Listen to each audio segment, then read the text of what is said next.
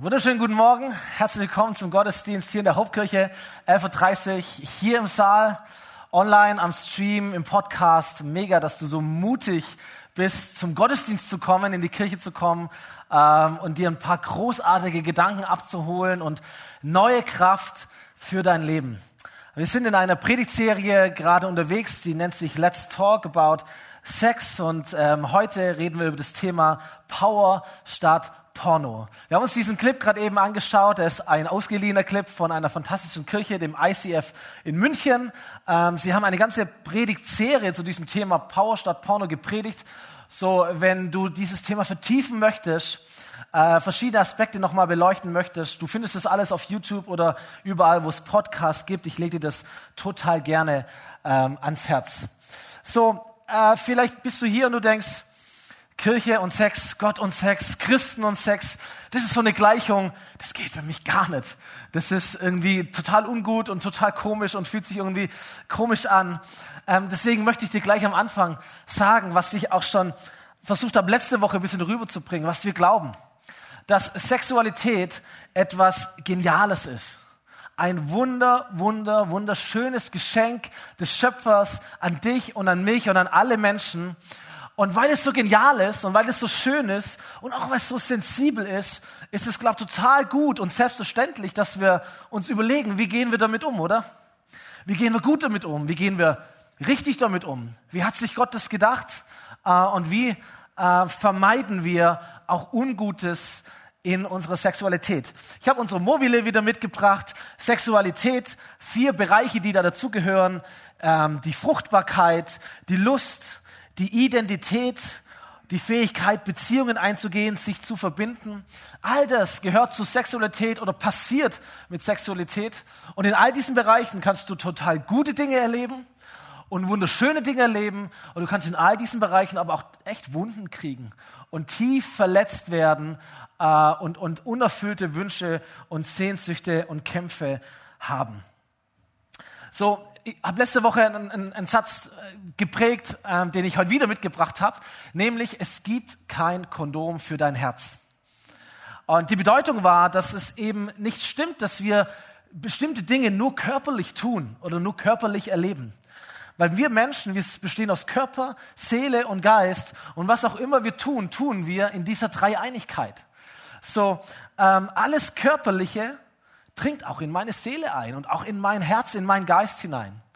Alles, was wir tun, alles, was ich tue oder was ich mir reinziehe in mein Leben, auch in meine Sexualität reinziehe und nicht zu dem passt, was Gott für mich designt hat, hat das Potenzial, mich zu zerstören, für mich ungut zu sein. Mein eigenes Leben, meine Beziehung oder Ehe oder Partnerschaft, meine Familie und auch meine Berufung, mein Dienst, mein, mein Vorwärtsgehen im Leben. Und auf der anderen Seite alles, was ich mir reinziehe an großartigen Gedanken Gottes, an dem, was er geschaffen und gemeint hat für mich, glaube ich, es wird dazu bringen, mein Leben aufblühen zu lassen und auch Sexualität aufblühen zu lassen. Und ähm, ganz ehrlich, ich glaube, es gibt keinen besseren Ort, darüber zu sprechen, als eine Kirche.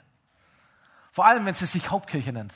Sind wir auch ganz ehrlich, wir haben alle unseren Schaden, wir haben alle gewisse Erfahrungen, wir haben alle unsere Kratzer, unsere Wunden, wir sind nicht perfekt, keiner von uns ist perfekt, niemand, der hier vorne steht, ist perfekt.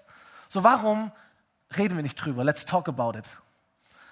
Ähm, und warum holen wir es nicht aus der, aus der Dunkelheit heraus und sagen, Kirche ist ein, ist ein safe place für dich, ist ein Ort, wo du sein kannst, wie du bist, mit deinen Fragen, Wunden, Zweifeln und all das. Wir glauben, dass es Hoffnung gibt für Menschen, wir glauben, dass es Annahme gibt, dass es Veränderung gibt, dass es Freiheit gibt, dass es grenzenlose Liebe und Vergebung gibt. Und warum glauben wir das? Weil wir an einen Gott glauben, der genau dafür steht. Und zwar in jedem Bereich deines und meines Lebens, auch im Bereich der Sexualität. Deswegen wirst du heute auch keine Moralpredigt von mir bekommen. Und du bekommst auch keine Moralpredigt von Gott übrigens, sondern er, er wird dich aufrufen und ermutigen, in Freiheit hineinzufinden.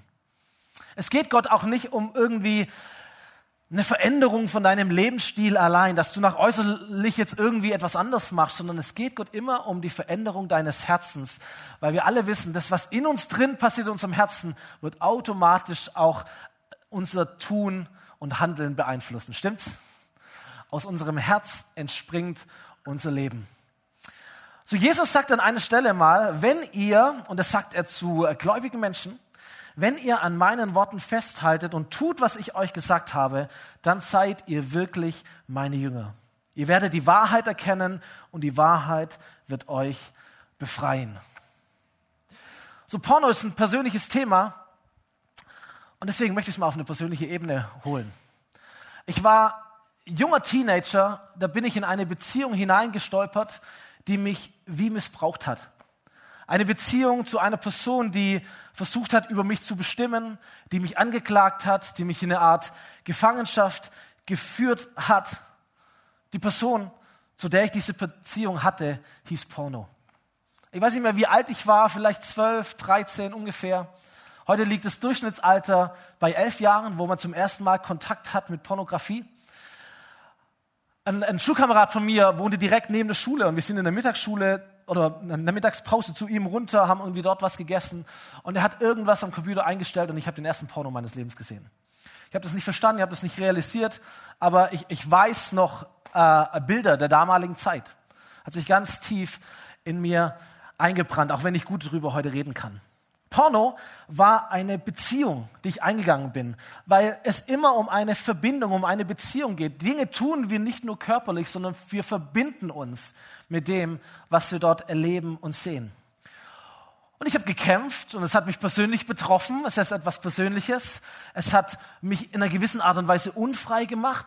Es hat meine Vorstellungskraft, mein Vermögen zur Vorstellung verunreinigt. Ähm, es hat meine Beziehung gefährdet. Es hat meine Berufung gefährdet. Und vielleicht bist du sogar hier und du sagst, hey, ganz ehrlich, ich habe eine ähnliche Geschichte wie du. Dann möchte ich dir sagen, großartig, das sind wir schon mal zwei. Du bist nicht allein und ich bin nicht allein. So, let's talk about it. Und holen wir es raus aus dem Dunkeln und bringen es ins Licht. Vielleicht sagst du aber auch, das betrifft mich ehrlich gesagt gar nicht. Äh, beziehungsweise, äh, ganz ehrlich, jeder macht es. Was ist denn das Problem an der ganzen Sache? Die Menschen zu Jesus antworten ihm, hey, wir sind doch Nachkommen von Abraham. Wir sind niemals Sklaven gewesen. Wie kannst denn du, Jesus, sagen, ihr sollt befreit werden? Von was denn? Was ist so schlimm? Vielleicht denken wir manchmal, ja, Pornografie, das sind, die, das sind die Filmchen im Internet. Und das gucken wir nicht an. Aber Pornografie ist so viel größer.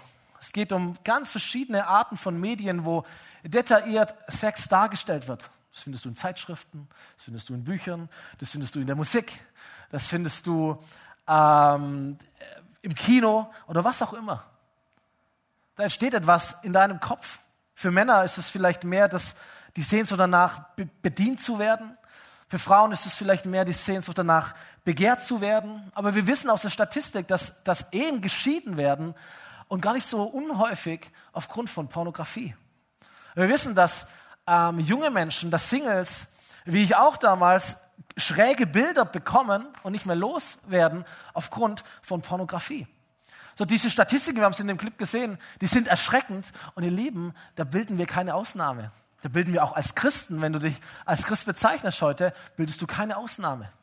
Ist auch gar nicht mal so schlecht zu wissen, dass Christen nicht besser sind wie andere Menschen, aber im besten Fall eine bessere Lösung haben, damit umzugehen.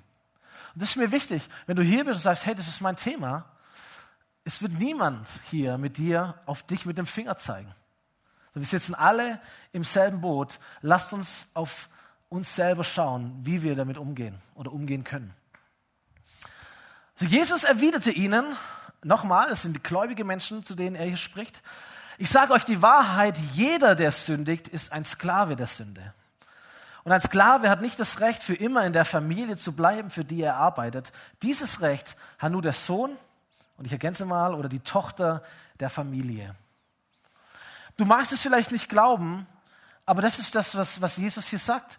Was du tust, beeinflusst dich. Warum? Weil das, was du tust, machst du nicht nur körperlich, sondern du machst es immer als ein ganzer Mensch. Was du tust, beeinflusst dich. Und ich möchte heute ein bisschen mal klar sein. Ich glaube, dass hinter, hinter Pornografie und in diesem ganzen Bereich echt eine Macht steckt. Äh, wenn du denkst, da steckt keine Macht dahinter, hör doch einfach auf damit. Und du wirst merken, wenn es dir schwerfällt mit einem solchen Bereich, und es gibt noch ein paar andere Bereiche, wir kommen noch drauf, wenn es dir schwerfällt, damit aufzuhören, dann merkst du, das ist gar nicht so ohne. Da ist eine Macht dahinter, da ist eine Verbindung entstanden. Und ich glaube, diese Macht ist keine gute Macht, sondern es ist eine teuflische Macht, die uns äh, gewinnen möchte. Wenn man diesen Begriff Pornografie mal anschaut, in, in, der, in der biblischen Sprache, im Griechischen heißt es Porneia.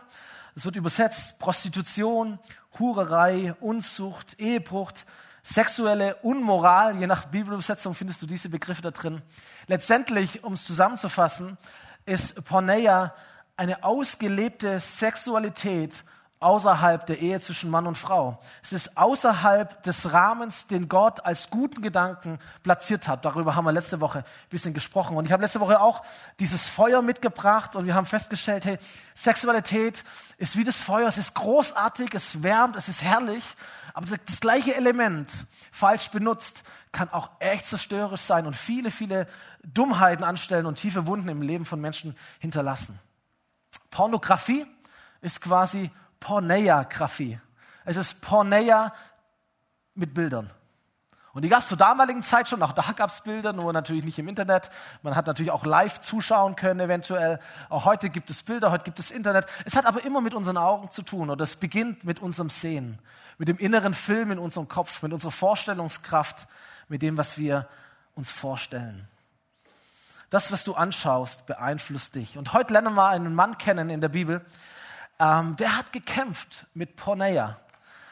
Sein Name war Simson.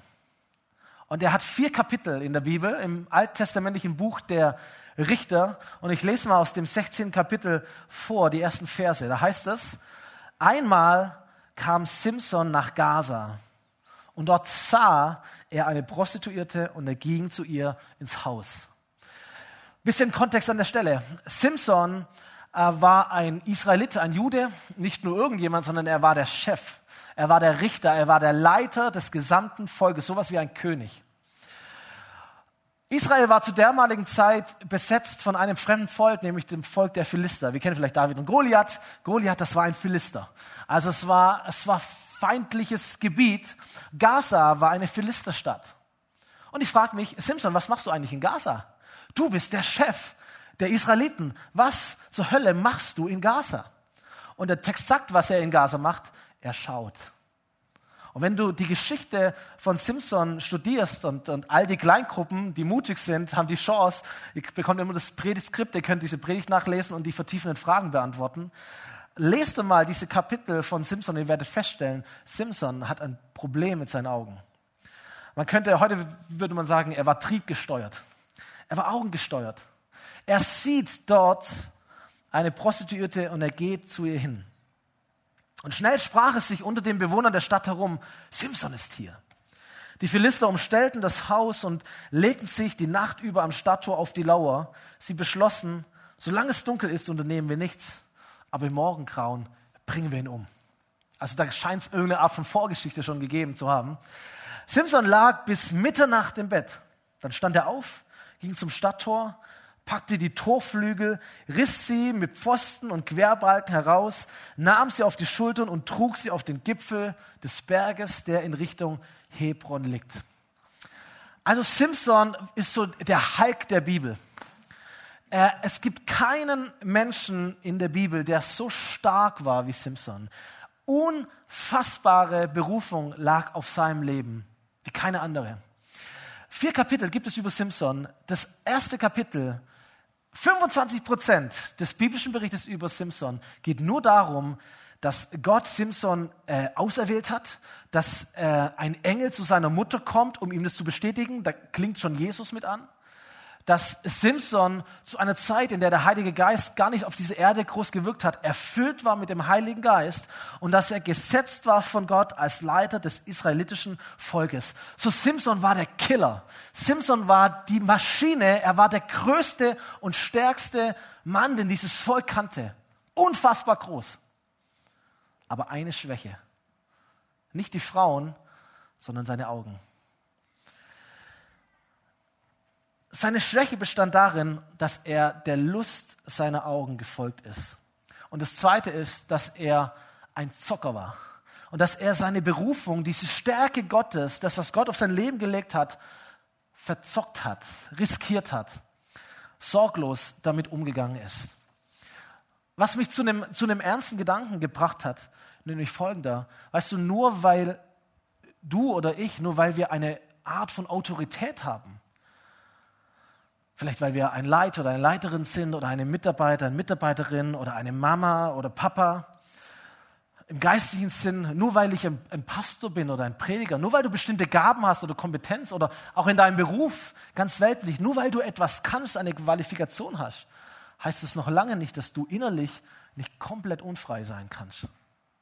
Wenn Gott warten würde, bis du ohne Sünde bist, bevor er dir etwas gibt an Kompetenz, dann gute Nacht, Johanna.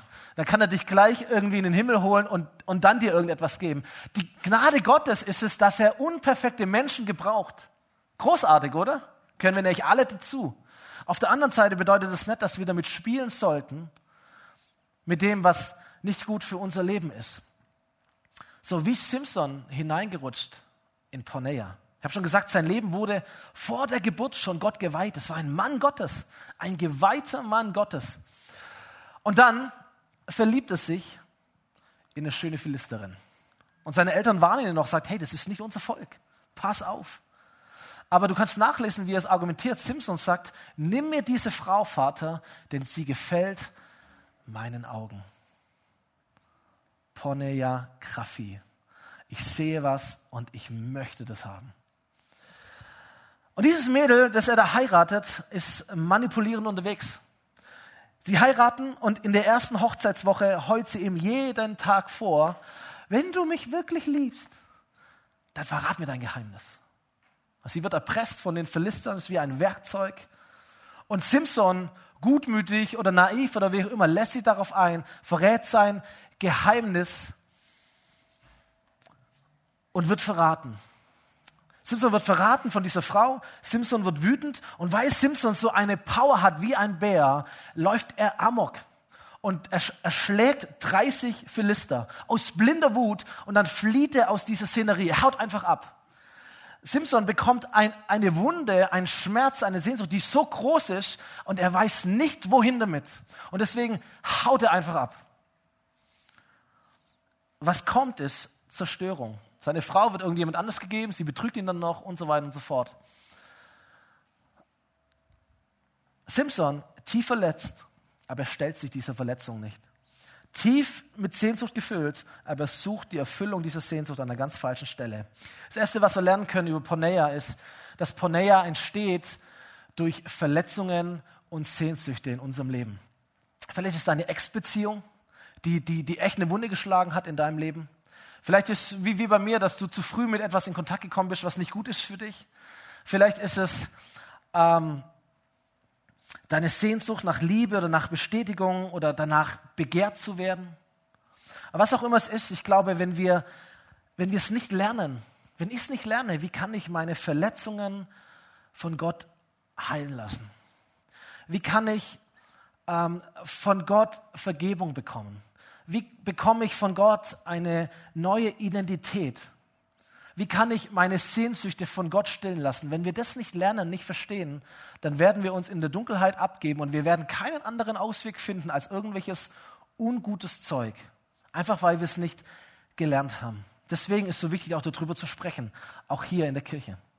So Simpson öffnet sich für Porneia, weil er nicht weiß, wie soll ich sonst umgehen mit dem Schmerz und der Sehnsucht in meinem Leben. So lass uns ein bisschen Real Talk machen. Ich glaube, es gibt nicht nur Gott, sondern ich glaube, es gibt auch den Gegner Gottes. Die Bibel nennt ihn den Durcheinanderbringer, den Diabolos, den Teufel. Und ich glaube, der Teufel versucht dir und mir immer wieder einzureden, dass wir unsere Sehnsüchte an anderen Dingen stillen sollen, wie das, was Gott uns gegeben hat. Das ist eine ganz, ganz einfache Masche. Der Teufel hat auch ein Evangelium. Dieses Evangelium besteht nur aus einem einzigen Satz. Dieses Evangelium, ein, ein Fake-Evangelium heißt, wenn du das tust, dann geht es dir besser. Und ich weiß, viele von uns hier und online, du kennst diese Stimme. Ich kenne diese Stimme. Wenn du das und das tust, dann geht es dir besser. Ich erlebe Ablehnung von meinem Partner oder von meiner Partnerin Und da ist eine Stimme in meinem Kopf, die mir sagt, hey, such dir was, was dir gut tut. Jetzt geht's mal um dich. Jetzt geht's mal um deine Befriedigung. Ich habe einen, einen, einen, einen, furchtbaren Tag hinter mir, einen richtigen Scheißtag, nichts funktioniert. Und eine Stimme in meinem Kopf sagt mir, weißt du was? Ist eh egal. Der Tag war sowieso scheiße. Reagier dich ab, lenk dich ab, was soll's. Ich habe vielleicht einen richtig, richtig großartigen Tag. Alles läuft richtig perfekt. Ich fliege quasi heim und eine Stimme in meinem Kopf ist, sagt, Alter, du bist richtig gut. Gönn dir. Weißt du was? Selbst wenn es falsch ist, es wird dir nichts anhaben. Du hast das Ding im Griff. Du hast dein Leben im Griff. Der Tag war so gut, das wird ihn nicht zerstören. Oder ich habe einen richtig, richtig stressigen Tag und es ist einfach mega, mega viel los und eine Stimme in meinen Kopf kommt und sagt, hey, komm mal runter. Entspann dich mal. Gönn dir. Porneia ist wie süße Limonade. Es versucht dir den Durst zu, oder es verspricht dir den Durst zu stillen. Aber eigentlich wirst du umso durstiger, je mehr du davon konsumierst. Und Leute, das gilt nicht nur für Pornografie, das gilt für ganz, ganz viele andere Bereiche unseres Lebens auch. Ich kenne all diese Situationen. Ich kenne all diese Tage. Ich kenne all diese Stimmen. Ich habe den allen schon gehorcht. Vielleicht ist es bei dir nicht Pornografie, vielleicht ist es bei dir Alkohol. Du kannst genau die gleichen Stimmen in Bezug auf Alkohol hören. Wenn du das nimmst, wenn du das trinkst, wenn du dich dort abschießt, wenn du in diese Kneipe hineingehst, dann wird es besser in deinem Leben. Vielleicht ist es Schokolade, vielleicht ist es deine, deine Fernsehsucht, deine Seriensucht, noch eine Folge, noch eine Folge. Noch. Hauptsache wegballern, Hauptsache abschalten, Hauptsache irgendwie runterkommen. Und dann bist du irgendwie weit nach Mitternacht denkst, Alter, was für ein Scheiß. Vielleicht ist es Social Media. Nimmst dein Handy mit ins Bett, scrollst da durch. Es gibt dir irgendein Gefühl von Bestätigung, die Likes, die du bekommst oder nicht bekommst, irgendein Gefühl von Ablenkung, irgendetwas, das du woanders halt nicht herbekommst. Was passiert ist folgendes. Porneia führt in einen, in einen Kreislauf, in einen negativen Kreislauf. Da gibt es eine Sehnsucht in mir nach äh, Annahme, ähm, und das ist etwas Gutes, das ist etwas Gottgewolltes. Es gibt Sexualität in mir, das ist wunderbar. Aber wenn ich sie an den falschen Stellen suche, wenn ich zu Porneia greife, was passiert ist, dass etwas Ungutes in mein Leben kommt. Und wenn ich es nicht gelernt habe, das zu kanalisieren, meinen Schmerz, meine Sehnsucht, äh, mit Gott auszumachen und, und von Gott heilen zu lassen, ich werde immer wieder nach Porneia greifen, weil es mir irgendwie etwas verspricht, was es nachher nicht halten kann. Und da entsteht etwas, das nennen wir Deutsche den Teufelskreis. Das ist ein wahres Wort. Es ist ein Kreislauf des Teufels, in dem Menschen gefangen sind, so wie Simpson. Er ist auf der Suche, wo kann ich meine innere Lehre ausfüllen? Und eine Beziehung führt zur nächsten. Er heiratet dieses Philistermädel, das funktioniert gar nicht. Das nächste, was wir feststellen, beziehungsmäßig bei ihm, ist, dass er zu dieser Hure geht, nach Gaza, wieder an den falschen Ort, wieder die falsche Frau. Es ist wie ein Suchtverhalten. Du tust das, was du weißt, was nicht gut ist, aber weil du nichts anderes kennst, machst du das, obwohl du weißt, was nicht gut ist. Jesus hat einmal gesagt, und den Vers habe ich letzte Woche auch schon platziert, ein Dieb, und er spricht über den Teufel, ein Dieb will rauben, morden und zerstören. Da geht es um negative Konsequenzen, nicht nur für mich, sondern auch für meine Beziehung, für meine Fähigkeit, mich mit anderen zu verbinden, für meine Identität für Lust. Erotik ist etwas Gutes, Pornografie ist etwas Verzerrtes davon, etwas Durcheinandergebrachtes. All das wird geraubt, gemordet und zerstört. Und was kommt, ist Scham. Was übrig bleibt von Porneia ist Scham. Porneia bringt Scham ins Leben. Vielleicht habt ihr vorher aufgepasst, als, als, als Simpson sich dort wiederfindet, bei dieser Frau, wo er nicht sein sollte, in einer Stadt, wo er überhaupt nicht hingehört. Wieder flieht er der Szenerie. Aber wisst ihr, wann er das gemacht hat? Mitten in der Nacht hieß es. Nicht am helllichen Tag, wo es jeder gesehen hat, sondern mitten in der Nacht. Ich habe mir gefragt, wer sind denn all diese Menschen, die Pornografie konsumieren? Ich kenne die gar nicht. Wo sind die denn alle? Aber wenn man mal ein bisschen tiefer mit Männern, zumindest bei Männern ist es so, das kann halt ich berichten, dann merke ich, oh, Leute, die sind überall. Es redet nur niemand drüber, weil es findet im Verborgenen statt. Ich habe noch nie jemand erlebt, den wir irgendwie zu Hause eingeladen haben. Wir haben eine gute Zeit essen zusammen und dann sagt er zu mir, komm, jetzt schauen wir noch ein Porno an. Niemand redet so, oder? So, wir schauen Disney-Filme an, aber wir schauen keine Pornofilme an. Warum, wenn es jeder macht? So what? Nein, wir machen das nicht in der Öffentlichkeit, wir machen das alles verschämt, im Verborgenen, in der Dunkelheit, mitten in der Nacht. So ist es übrigens mit allen Süchten. Du siehst dem Manager nicht an, dass er, dass er nur durch Alkohol und irgendwelche Art von Aufputschmitteln und Drogen sein Stresslevel so regulieren kann, dass er seinen Job überhaupt nachkommt. Niemand nimmt es wahr. Du, Social Media Sucht nimmst du nicht optisch wahr. Wenn jemand gierig ist, wenn jemand unter Neid leidet, unter Vergleichssucht, das siehst du nicht. Offensichtlich, es findet alles im Verborgenen statt, immer im Dunkeln. Und alles, was im Dunkeln ist, wird zerstört. Alles, was im Dunkeln ist, wird schön unterdrückt. Und unterdrückte Sexualität ist niemals gut. Deswegen, let's talk about it. Noch ein Geheimnis, das ich hochholen möchte aus der Dunkelheit ist, der Teufel hat zwei perverse Rollen. Erstens, er ist der Verführer, die Stimme, die dir sagt, hey, wenn du das und das tust, geht es dir besser. Und dann ist er der, der zu dir sagt, und ich habe es gesehen. Ich weiß, wo du Mitternacht warst. Ich weiß, was du im Dunkeln getan hast. Und du willst der Pastor sein? Nächsten Sonntag stehst du wieder vorne. Aber ich weiß, was du getan hast. Und du willst Mama sein? Du willst Vater sein? Du willst, du willst ein, ein Leiter sein? Du willst ein Vorbild sein? Du willst in der Kinder- und Jugendarbeit unterwegs sein? Ich weiß, was du gemacht hast. Und dann schämen wir uns, stimmt's? Dann kommt Scham in unser Leben.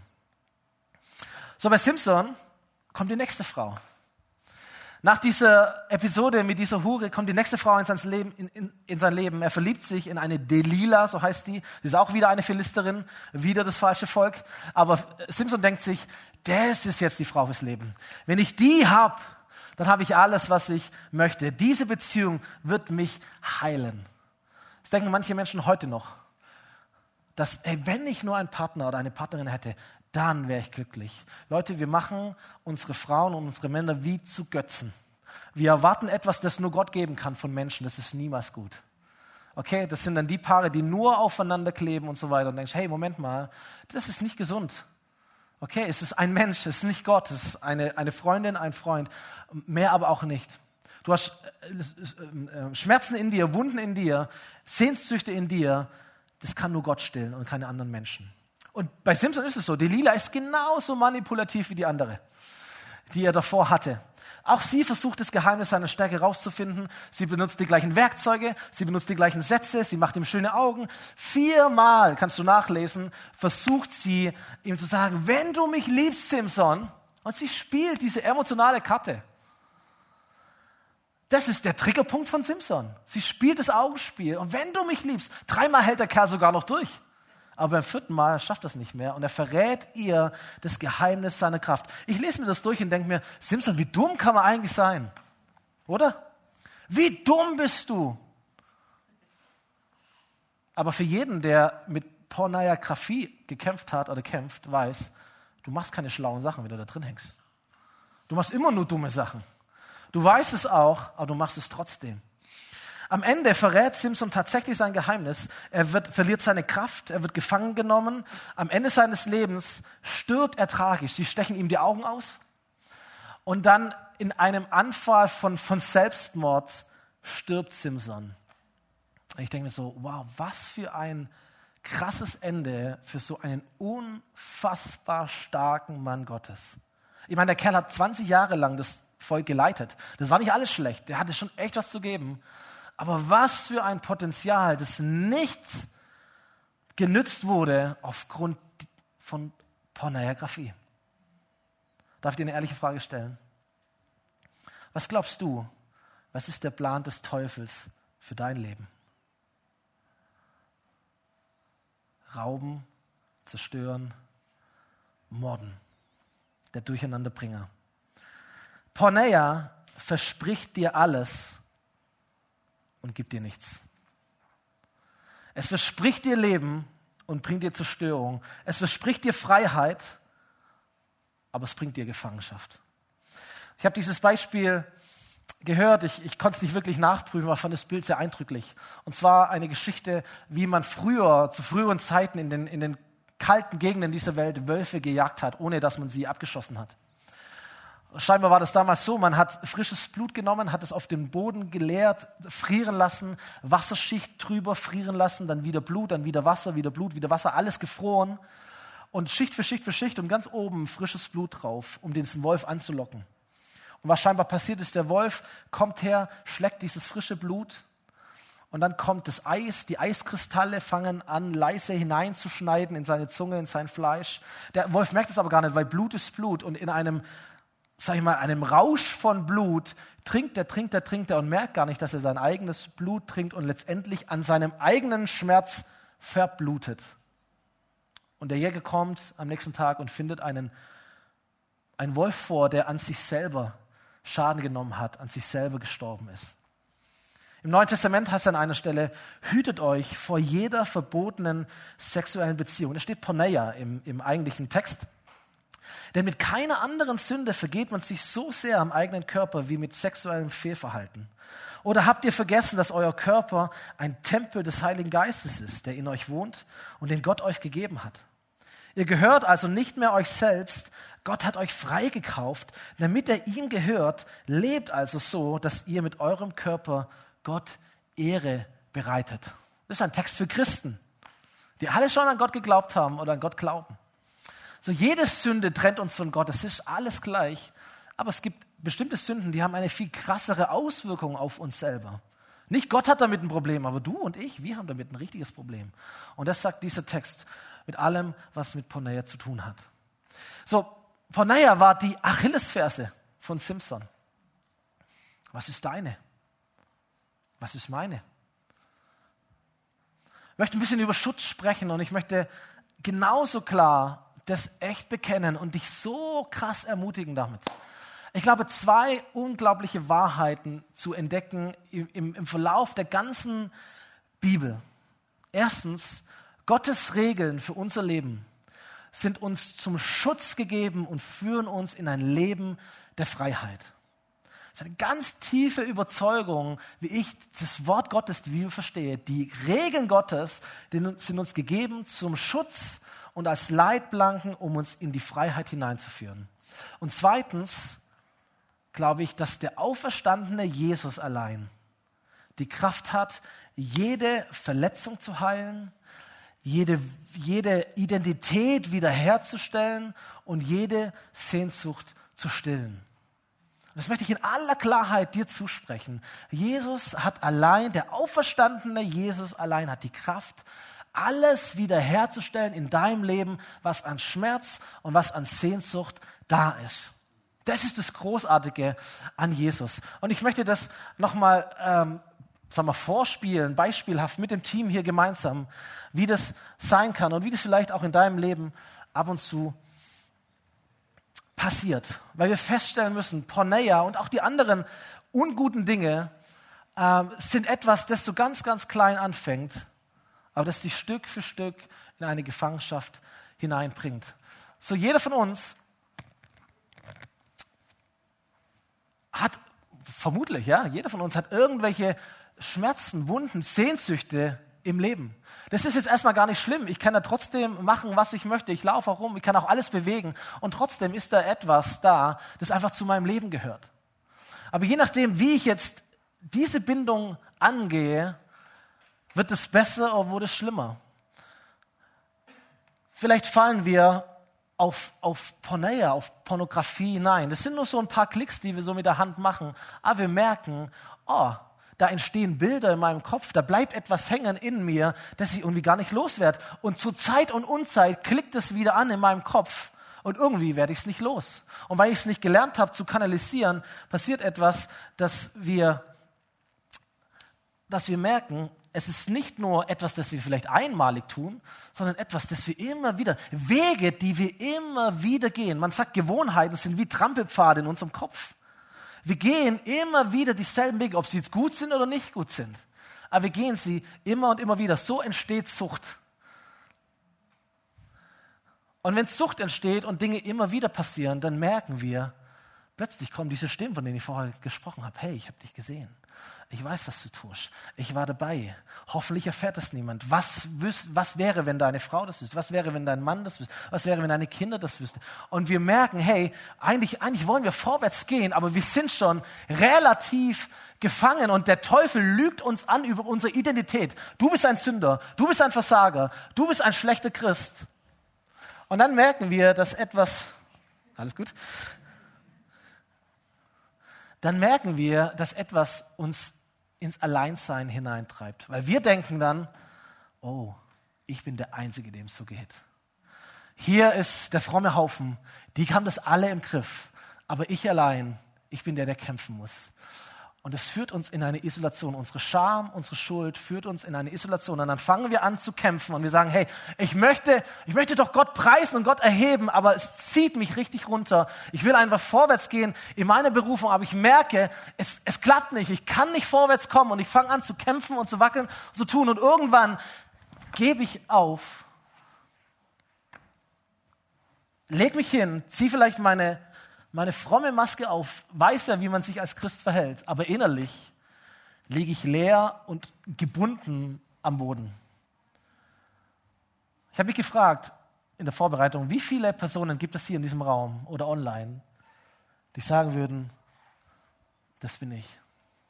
Wie viele Ehemänner, wie viele Väter gibt es unter uns, die sagen, hey, ganz ehrlich, genau das ist mein Leben. Wie viele Frauen gibt es, wie viele Teenies gibt es, die sagen, hey, ich habe Bilder in meinem Kopf, die mir echt nicht gut tun und ich leide darunter. Ich glaube, das ist die Position, in die dich der Teufel bringen will. Das ist die Position, in die der Feind Gottes dich bringen will. Und wir lesen mal einen Bibeltext, so schwer das ist, auch hier unten Bibel zu lesen. Aber das ist der Punkt.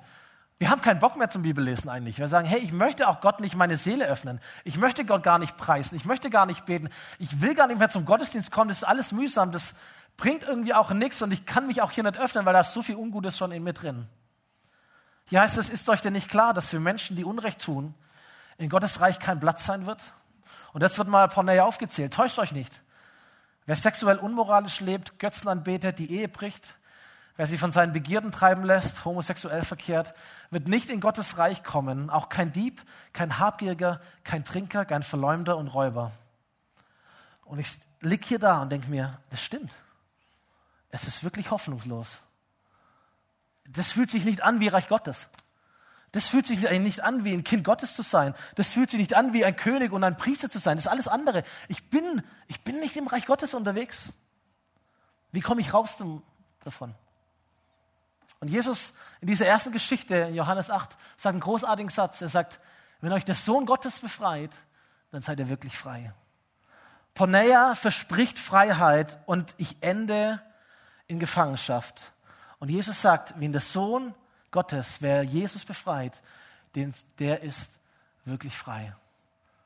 Und ich glaube, das ist die einzige Chance, Freiheit zu erfahren, wenn wir in unserer Gebundenheit am Boden liegen auf die Knie gehen und sagen, Jesus, ich brauche dich. Das ist der Moment, wo wir ehrlich werden vor Gott und sagen, Jesus, ich habe alles schon probiert. Ich habe alles, aus, ich habe alles schon gemacht, aber es hat nicht wirklich funktioniert. Hier bin ich in all meiner Sünde, in meiner Gebundenheit, in meiner Gefangenschaft, meinem Ungehorsam. Rette mich, rette mich. Und das ist der Moment, wo Freiheit anfangen wird, in unser Leben zu treten.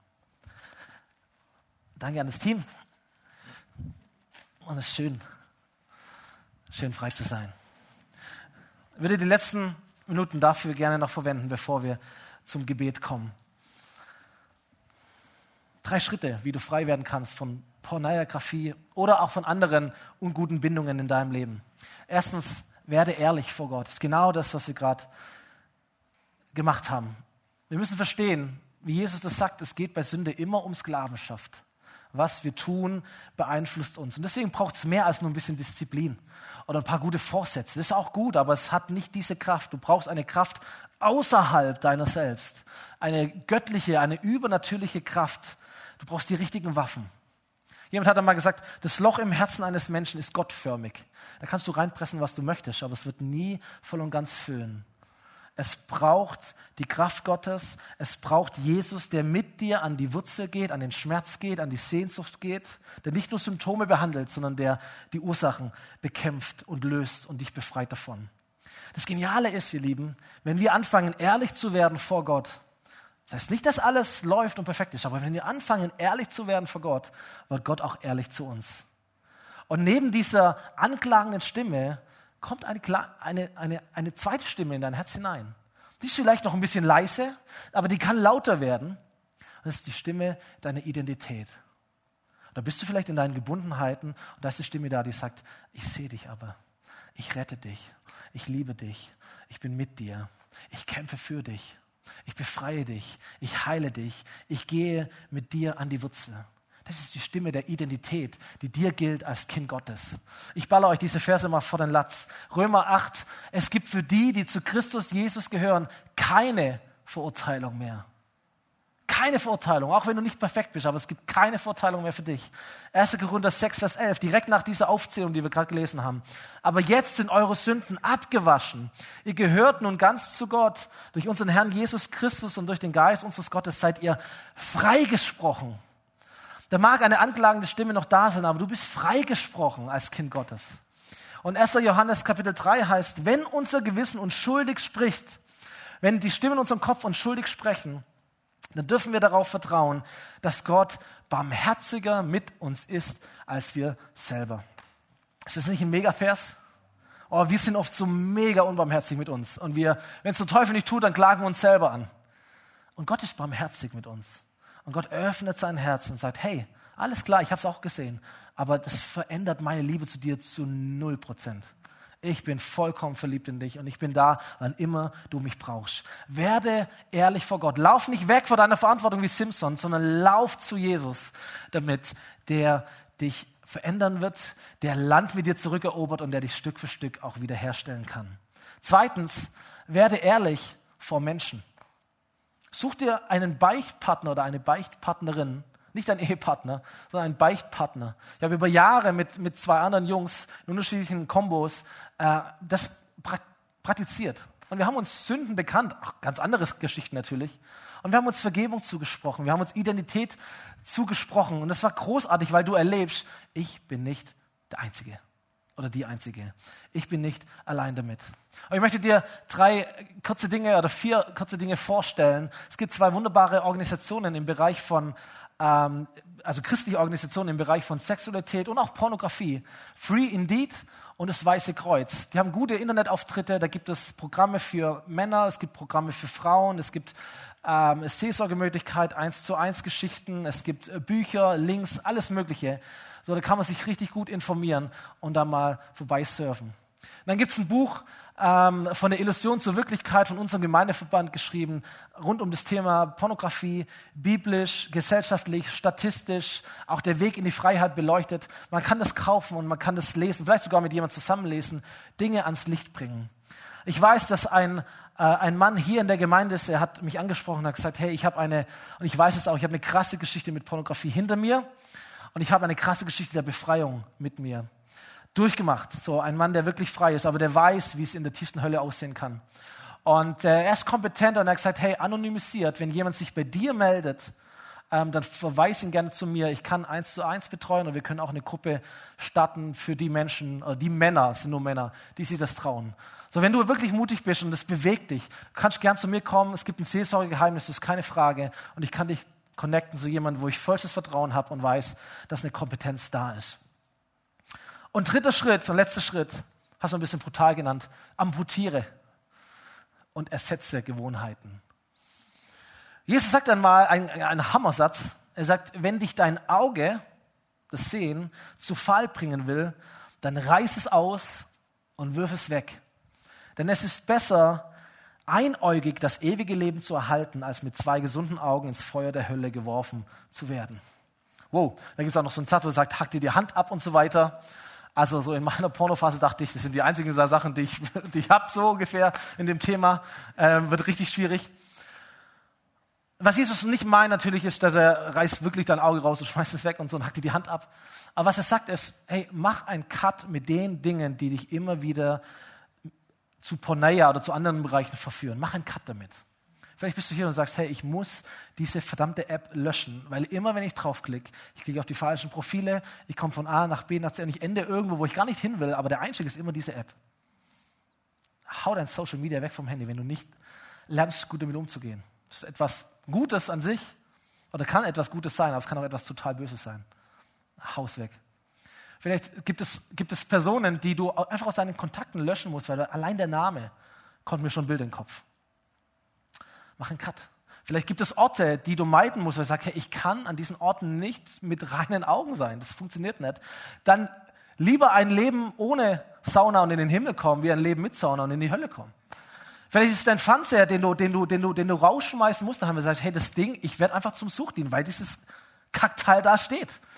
Lieber in den Himmel ohne Fernseher, in die Hölle mit Fernseher. Das ist das, was Jesus sagt. Mach einen Cut damit, tu dir etwas Gutes und verbanne das, was dir wehtut, aus deinem Leben.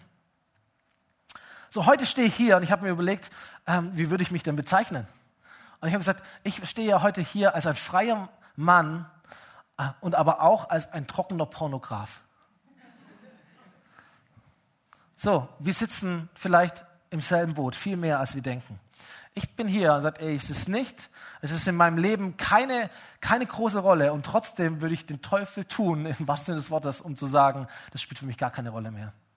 Dafür ist der Weg viel zu kurz. Dafür ist mein Leben viel zu stressig, als dass ich diese Fallen nicht immer und immer wieder höre und spüre und erlebe in meinem Leben. Solange wir auf dieser Erde leben, werden wir kämpfen mit Sünde. Die Bibel sagt uns im Römerbrief, dass die ganze Schöpfung stöhnt und seufzt, weil es einfach noch nicht perfekt ist.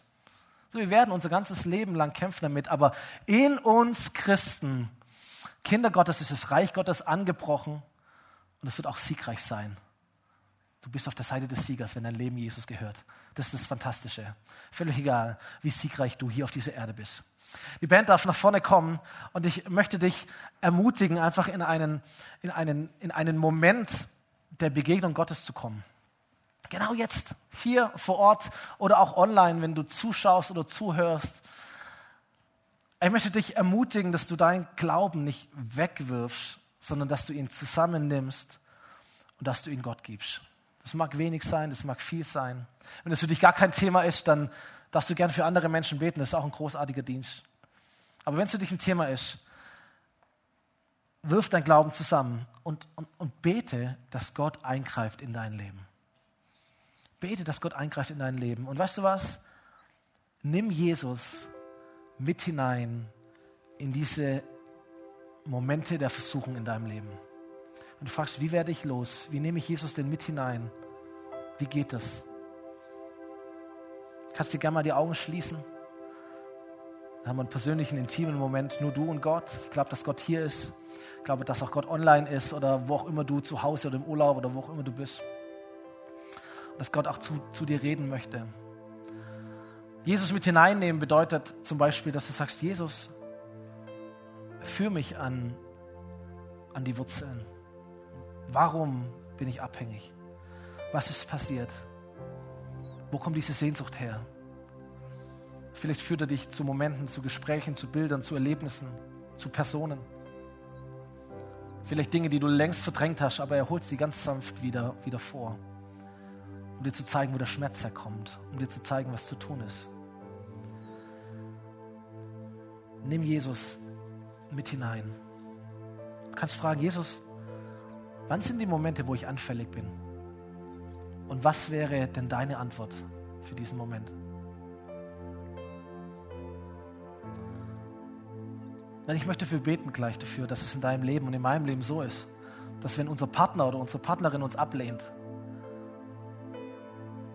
dass wir nicht zur Pornografie oder zu sonst irgendetwas greifen, sondern dass wir sagen, Jesus, danke, dass du jetzt da bist. Danke, dass ich dich mit hineinnehmen kann in diese Situation. Danke, dass deine Liebe und deine Annahme immer für mich da ist. Bitte erfülle meine Sehnsucht mit dir. Oder wenn wir nach einem richtigen Scheißtag heimkommen dass wir Jesus in diesen Moment mit hineinnehmen können und sagen, Jesus, du hast diesen Tag gesehen. Furchtbar. Aber danke, dass du da bist. Danke, dass du jetzt da bist. Danke, dass du mir hilfst. Danke, dass deine Gnade da ist, dass deine Treue da ist. Erfülle meinen Schmerz mit dir. Und vielleicht werden wir in der nächsten Woche einen total genialen Tag haben. Aber anstatt dich mit etwas Ungutem zu belohnen, sagst du, Jesus, komm hinein in diese Situation. Danke, dass du jetzt da bist. Danke, dass alles, was ich bin, kann und habe, von dir kommt. Danke, dass deine Gunst über meinem Leben steht. Und wenn wir die stressigen Tage haben, dass wir Jesus mit hineinnehmen in diese Momente und sagen, danke Jesus, dass du jetzt da bist. Danke, dass du aufpasst auf mich. Danke, dass dein Friede mich erfüllt. Erfülle du meine Sehnsucht. Erfülle du meinen Schmerz mit dir selber. Ich möchte dich ermutigen, dass du innerlich richtig auf die Knie gehst vor Jesus. Gerade jetzt in diesem Moment, wenn du das möchtest. Innerlich auf die Knie gehst, sagt Jesus, hier bin ich. Ich ergebe mich dir. Ich bekenne vor dir, ich habe das nicht im Griff. Ich bin hilflos. Ich brauche Annahme, Liebe, Vergebung, Heilung. Mir fehlt die Fähigkeit. Komm in mein Leben. Wenn es irgendeine Art von Sünde gibt, dann lernen wir in der Bibel, dass wenn wir diese Sünden Gott sagen, dass er treu und gerecht ist und es sie uns vergibt. Jetzt in diesem Moment, alles, was du Gott sagst, was falsch gelaufen ist, nimmt er dir weg und du stehst frei und rein vor ihm. Das ist das Gigantische am Evangelium. So, nimm diesen Moment und wenn die Band spielt, dann möchte ich dich ermutigen, steh auf und ruf dein Halleluja aus. Richte dich auf als ein Kind, als ein Sohn und als eine Tochter Gottes. Und ruf dein Halleluja aus zu all den Feinden, die um dich herumstehen. Kämpfe mit der Kraft Gottes und sei siegreich mit der Kraft Gottes. Amen.